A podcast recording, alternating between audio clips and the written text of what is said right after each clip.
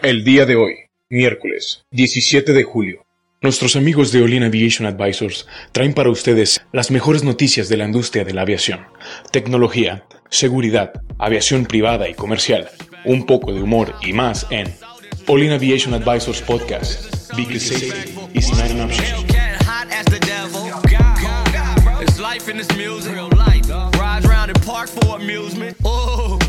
So disrespectful. I was so, that was so disrespectful. The way I do hoes is so disrespectful. The way I move low just ¿Qué tal amigos? Miércoles, como dirías. Bueno, te lo voy a dejar a ti. ¿Cómo estás? ¿Cómo estás? ¿Cómo Chava. estás quién? Chava. no. ¿Cómo me, cómo me dijiste que se llamaba? No, no, no. pues, Muchacho, muchacho.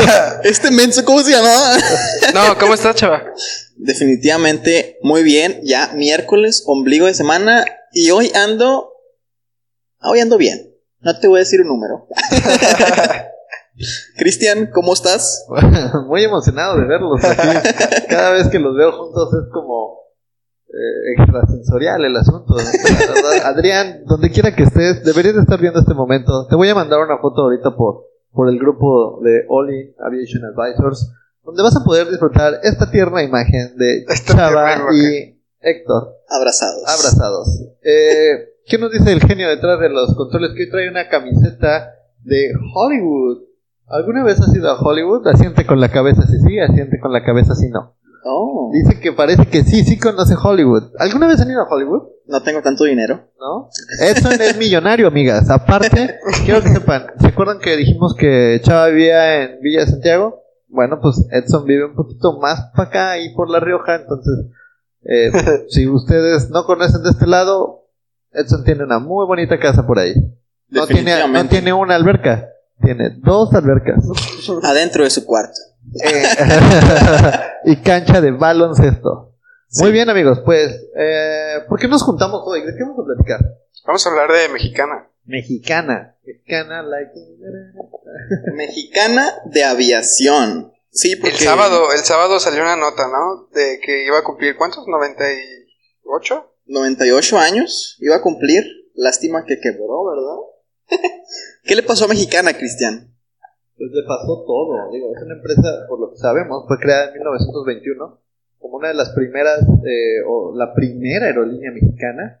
Es una empresa que llegó a tener bastantes aviones de, hacia al final de su época en 2000, 2010, creo que cesó operaciones.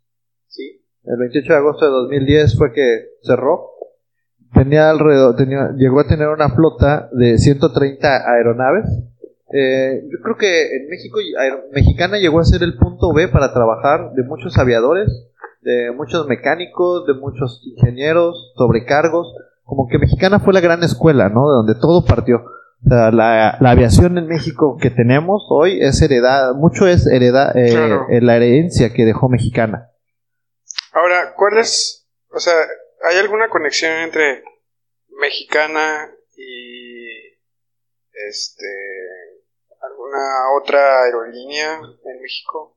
No, de, eran como siempre, siempre hubo una competencia muy fuerte que era mejor Mexicana o Aeroméxico. Sí. Eran casi, podríamos decir que Mexicana llegó a ser más grande que Aeroméxico en algún tiempo. En su tiempo, en su tiempo bueno, eran parte, era- estaban consolidadas estas aerolíneas en algo que le llamaban este grupo Sintra. Grupo Sintra administraba las dos empresas como grupo. O sea, eran dos empresas diferentes, pero pues veían el consolidado de los resultados de las dos empresas.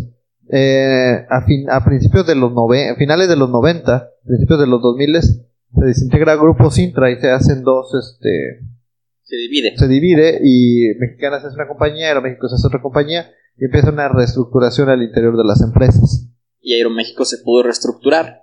Y Mexicana no tanto. Pues es que también había varios temas, o sea, Mexicana al ser una empresa de tan longeva, pues había generado al interior el tema este de sindicatos que platicábamos la semana pasada, que, que empiezan a hacer exigencia sobre mayores beneficios para sus agremiados y al no tener estos beneficios, pues pero ya eh, nos vamos a ir a huelga, este, no nos gusta, queremos este otro beneficio y este otro beneficio. Y algunos, eh, había una estadística de gente de mexicana que decían que diario el 30% de los aviones de mexicana no se podían cobrar esos boletos porque eran beneficios para los trabajadores. O sea, tú como sobrecargo podías subir tres o cuatro personas de tu familia ah, directa, o sea, digamos una, una, una sobrecargo que tuviera esposo y dos hijos, pues podía subir a su familia e irse de vacaciones.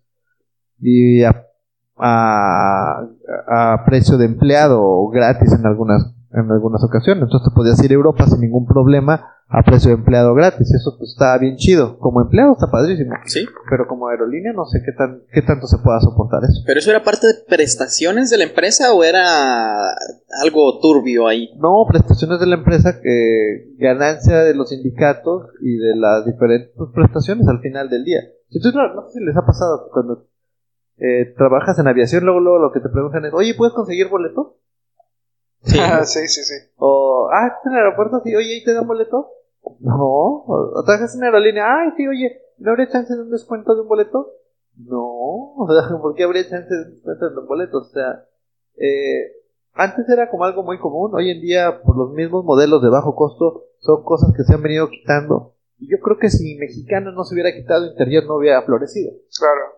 Bueno, que Interjet sabemos que ya está a punto de, de morir como tal. Ya sé, pues esperemos que no, porque también tiene una flota bastante grande, rutas que se tienen que cubrir. Pero, eh, ¿qué pasaría si se muriera hoy Interjet? Probablemente, ¿quién tomaría su lugar?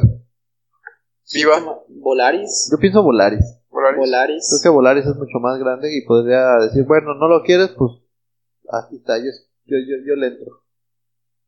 Pues Yo sí. creo que se dividiría entre Volaris y Aeroméxico. Porque Interjet, como quiera, es una aerolínea pues más cara que Viva Aerobús, ¿no? Sí, Pero no tan cara como. Aeroméxico. ¿De acuerdo? Está en medio. Sí. Y, y entre Viva Aerobús e Interjet está Volaris, un poquito más cara que, que Viva Aerobús es Volaris. Así que Interjet está en medio de Volaris y Aeroméxico. Lo que a mí se me haría lógico es que se dividiera para Volaris y para Aeroméxico. Totalmente de acuerdo, amigo. Pero bueno, regresando un poquito al tema de, de, de Mexicana, eh, Bueno, había una nota, ¿no? Que según eh, quería regresar como aerolínea. Bueno, primeramente hay que hablar sobre qué le pasó a Mexicana después de 2010. pues eh, cerró, primero cerró. Puso sus puertas.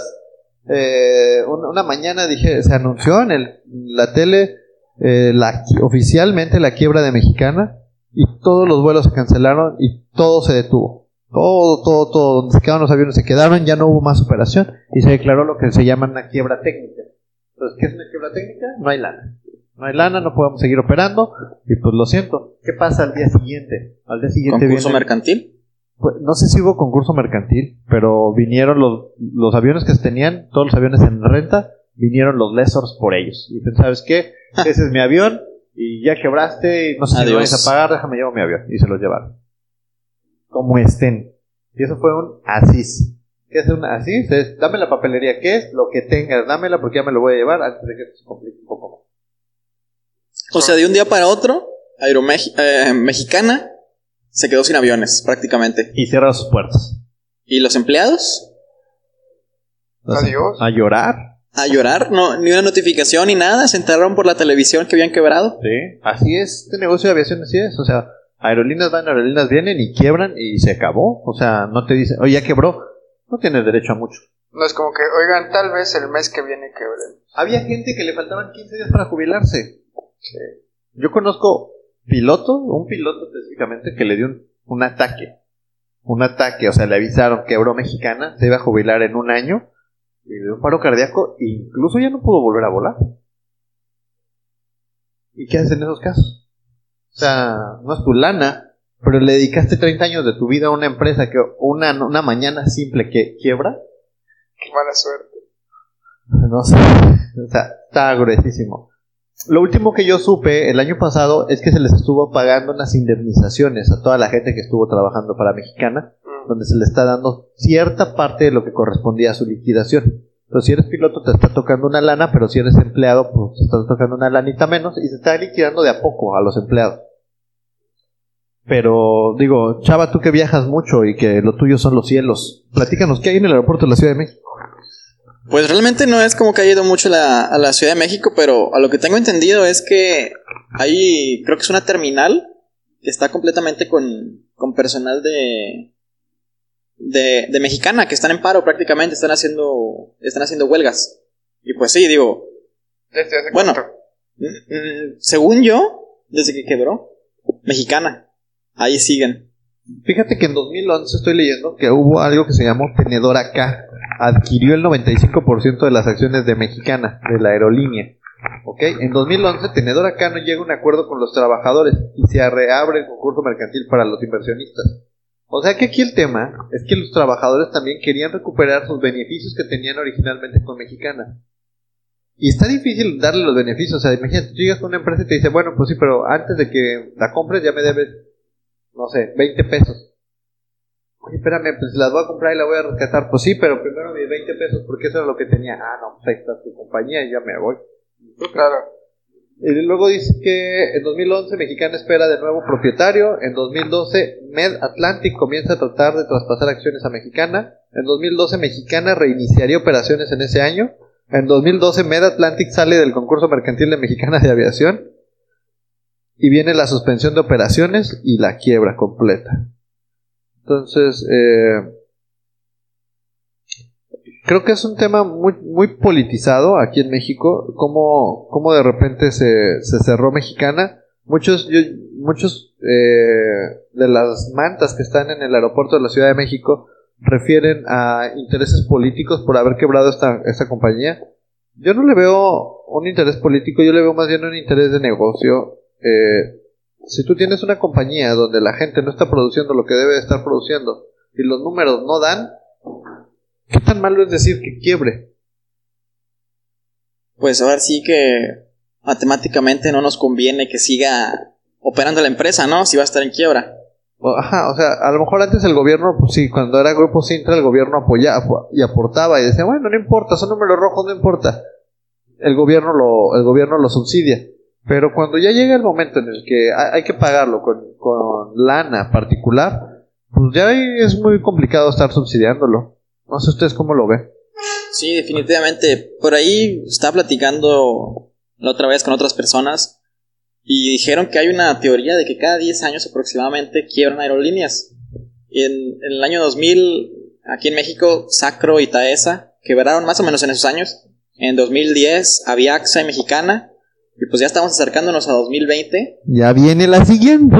y se viene la siguiente. Y ya tenemos. Yo digo ahí- que es Interjet. Ya tenemos un candidato aquí en Olin Aviation Advisors eh, de- y, y no es un candidato nuestro, o sea, simplemente es un tema de, de análisis de los mercados, o sea, si estamos viendo los números, si estamos viendo las afectaciones y las decisiones que se están tomando, pues, pues sea, a lo mejor pudiera ser, ¿no? O sea, estábamos hablando la semana pasada de estos veintitantos aviones que tiene Interjet en el suelo y que está pidiendo préstamos por todos lados para poder compensar esa decisión. Eh, ahora, ¿qué creen que realmente haya quebrado Mexicana? ¿Por qué? ¿Qué creen? O sea, ¿qué, qué, qué, qué hizo que quebrara? Híjole, es una Pues muy buena dueño. pregunta. Acá dice. ah, el dueño era Gastón Azcárraga. Azcárraga. Los de Sí. Televisa. No, es otros carrera. El 28 de agosto de 2010 una noticia fue tan fuerte como la turbulencia severa sacudió los cielos en este país. Se anuncia que Mexicana de Aviación cesaba operaciones por la falta de liquidez para enfrentar sus compromisos y deudas, ya que el hasta entonces dueño, la aerolínea Gastón Azcárraga, se había encargado de una genial pero maligna maniobra para vaciar literalmente los tanques de combustible de la empresa y para sus motores de golpe. Entonces definitivamente es una, una mala administración, ¿no? Claro, Una mala administración que a final de cuentas, eh, pues las empresas se manejan en dinero, en flujo de efectivo. Y si no tienes flujo de efectivo, por más empleados y más aviones que tengas, vas a quebrar. Es decir, que una mala administración quiebra, quiebra las empresas y pues a, a las aerolíneas también. Definitivo. Si cualquier negocio no se administra de una manera sensata, va a provocar la, la necesidad de quebrarlo. O sea, y, y si los números eran negativos y no se podían pagar las deudas, pues también quebrarlo no fue una mala opción. Ahora hay que entender que esto es un negocio y trabajamos para el negocio. Todos los y si no es tu si, fuera tu dinero y estás perdiendo dinero, pues dejas de hacer ese negocio. Claro. Yo creo que, que- que- que está... Es triste ver que se cierra una compañía con tantos años de antigüedad, pero Tantos es... empleados y con también. tantos empleados, pero es más triste es más triste saber que es una compañía que tiene lastres muy grandes de gente que no que, que pudiera no estar pro- produciendo el valor agregado que se espera de esa compañía y pues si el lastre es muy grande y tú te aferras al sueño realmente estás subsidiando eh, a gente que, que, que, pues a lo mejor el 20% de la gente trabajaba y el 80% no y pues, pues pongamos una compañía con el 20 y ese 80 pues de alguna manera lo tienes que quitar. Y cómo lo quitas pues con una, con una, con una, con una operación de estas. O sea muchos de los pilotos que salieron de Mexicana muy buenos aviadores se fueron a Interjet muchos técnicos ingenieros se fueron a Interjet y al final yo Los creo que sí querían trabajar y que no sí se querían- pusieron ahí a hacer paro. exacto y los que sí quieren trabajar están trabajando Sí. Independientemente de la compañía. Yo creo que eso también pues son parte como de los procesos cíclicos que tiene cualquier cualquier negocio, ¿no? Donde se regenera o muere y Sí. pues en este caso murió y actualmente las empresas que no se están regenerando pues están muriendo. Ahora, ¿qué nos queda con Mexicana? Pues nos queda el MRO, actualmente el MRO que pues hemos platicado atraviesa ciertos problemas, es un MRO grande, eh, se dedica a atender aviones de todas partes del mundo, pero es difícil trabajar ahí porque mucho, mucho se queda como con el proud de, ah, es que solíamos ser mexicana, Sí. ahora solamente somos un MRO, ¿no? Aunque ese MRO, eh, según yo, tiene lista de espera, ¿no? Sí, no es tan fácil llegar a ponerle un avión ahí. Sí, de hecho, no sé, por ahí me- habían dicho que si yo un avión lo quiero, le quiero hacer un mantenimiento ahí, tiene lista de espera hasta más de un año. Sí. Que usualmente se van a, a Costa Rica, a Centroamérica, me parece que es en Costa Rica. De hecho, una idea millonaria sería hacer un MRO tipo aerolínea comercial, ¿no? En no, México. No hay un MRO en México más diferente que a mexicano. eh, diferente a mexicana, grande con las capacidades. Pero yo creo que vamos a platicar de esto un poco más de los MROs la siguiente semana. No sé qué les parece. Porque es una gran idea millonaria, chava. Impresionante. Ya está. Bueno, bueno, Héctor, la siguiente semana. eh, recuérdanos nuestras redes sociales, Héctor. Recuerden amigos, eh, ya vamos a subir fotos esta semana a Instagram, ¿sí? Ya tomamos algunas fotos del podcast, si quieren ver cómo grabamos, si quieren conocer a Edson tal vez en alguna de las fotos. Ahí está nuestro Instagram, eh, All In Advisors. Recuerden, eh, Facebook también ya hemos estado subiendo contenido variado, queremos saber qué tal eh, les parece, si les gusta. Eh, aparte de los podcasts, eh, los videos, la revista, próximamente también hay algunas este, infografías. Y bueno, en Twitter también eh, All In Advisors. Eh, ¿Alguna otra cosa que quieran agregar, amigos? No, creo que de mi parte sería todo. No, pues nada. Bueno, analizando los datos de Mexicana, e Inter... bueno, Interjet va para allá, ¿eh? Este es Chava, el pitonizo. ¿El, el qué? el adivinista, pues. Ah, Nos vemos el día de mañana. Hasta luego, bye. front row at the motherfucking fights. Motherfucker LeBron coming to LA. Nigga, oh man,